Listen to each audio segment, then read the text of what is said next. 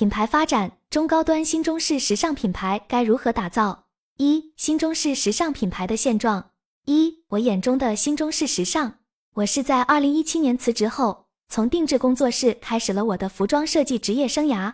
最初的工作内容是为客户做传统的中式旗袍定制。从我个人的观察来看，中式时尚的发展经历了三个阶段：传统中式阶段、国潮阶段、新中式阶段。很多人了解的中式都是传统中式，注重定制，价格较高，更适合特定场合的穿着。每个阶段都有各自不同的消费人群定位，并衍生出不少代表性品牌。但总体上来看，这种变化是消费群体年轻化的必然结果。夏姿晨、UMA ONE 和 Mzmin 等品牌都是比较具有代表性的中式品牌，而我们品牌定位是自然、舒适、随性。鼓励人们通过内心柔软变得更加自信，这是荣 run 品牌要传递的精神。在设计上，更多的使用传统面料和标志性符号，体现文化精神。例如，我们的冬季系列会以敦煌为主题。目前，我们共有三十多名员工，每季度推出一百五十至一百八十个款式，涵盖全品类。我们的消费人群定位是中产阶级及以上的高知女性，主要来自二三线城市。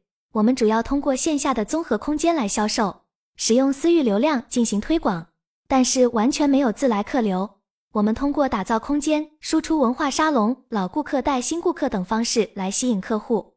我们重视人脉资源，特别是在城市中产女性圈子中有影响力的人，就像 KOL 一样。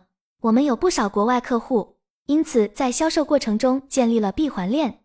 基本上每个客户都会在一个月内再次光顾我们的店铺，并会带来一些朋友，并且我们的店铺是综合性质的，除了销售衣服外，还提供下午茶、咖啡等服务，并赠送时效性赠券以及与茶和咖啡搭配的服务。目前我们的销售渠道包括直营店、代理、线上平台带货和小红书商场等。我们的店铺位于历史街区，人流比较多。但是我们设置的活动区域并不大，因此相对于私域销售而言，销售额并不高。二、品牌发展过程中所遇到的问题：一、线下渠道的问题，在品牌发展的过程中也存在许多难点。我认为中高端产品线下销售更加合适。目前我们有两家门店，一家自营，一家代理，每家店的年销售额约为六十万左右，两家店的利润保持平衡。不过盈利点主要在代理商那边，倍率在四点五至七点五之间。商品部门负责产品开发，市场部门负责业务拓展，销售人员则负责门店业务。门店配置投入了三百多万，拥有四名销售人员。目前代理商和门店收入差不多。空间内除了服装销售之外，还有其他品类的人员，但这不是我们的核心产出。目前我们的抓手是服装和系列性的文化沙龙活动。我们的加盟模式也不是传统意义上的简单复制，我们是情怀先导者，因此希望将服装销售和文化沙龙打通，将空间打造成主理人情怀的载体，并且使其可复制。我们空间内的活动可以分为四类：一、美学形象管理；二、传统文化如香茶书画插花；三、布料手作；四、心理交流。我们将这些活动做成系列，如二十四节气香道活动等。我们的空间可能是画廊加服装、茶馆加服装或咖啡馆加服装。这些活动由外界商户出钱请我们做，我们提供内容。我们已经积累了很多相关资源，比如我们会跟本色美术馆的香道老师探讨香道课程的开发，先培训员工，再教客户。对于手工制作。我们先带 VIP 客户参观花螺面料的制造，然后用这些面料做手工制品。这些面料也是我们系列的主推款。同时，我们准备将活动做成可复制的流程，但具体内容的想法由我们来定。活动的目的在于情感维护和引流，而不是销售。只要我们有好的产品，客户基本上会对情感买单。我们的特点是产品具有一定的辨识度和特色。并且是围绕产品自己开发的活动，在考虑直营还是加盟上，核心复制点的把握比较有难度。二、供应链上的问题，还有一个问题是供应链。我们一般生产周期为四十五天，代理商是订货，而零售则一般都是现货。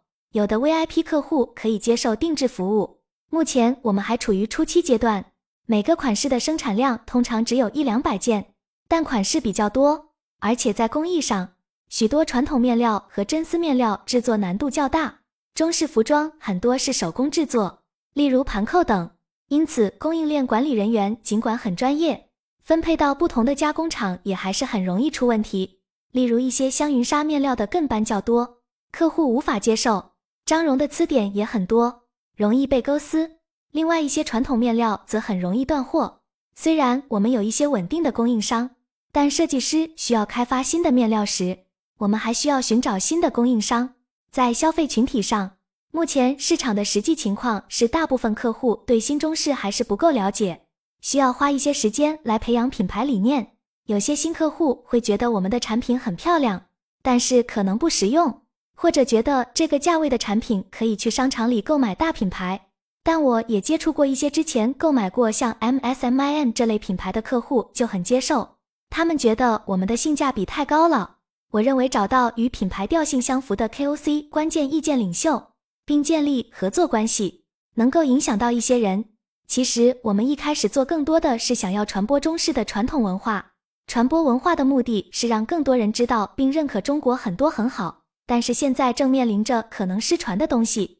我们认为做好传承的状态是被大家认可并使用。而对于穿着来说，中式服装是一个经常使用的载体，因为它涉及到人们的穿着需求。三新中式品牌的发展前景如何？大家对于新中式品牌的发展前景怎么看？冷云博士认为，我们品牌的发展前景取决于目标是要做小而美，还是追求大规模的发展。目前只做区域性的店铺，小而美是个不错的选择。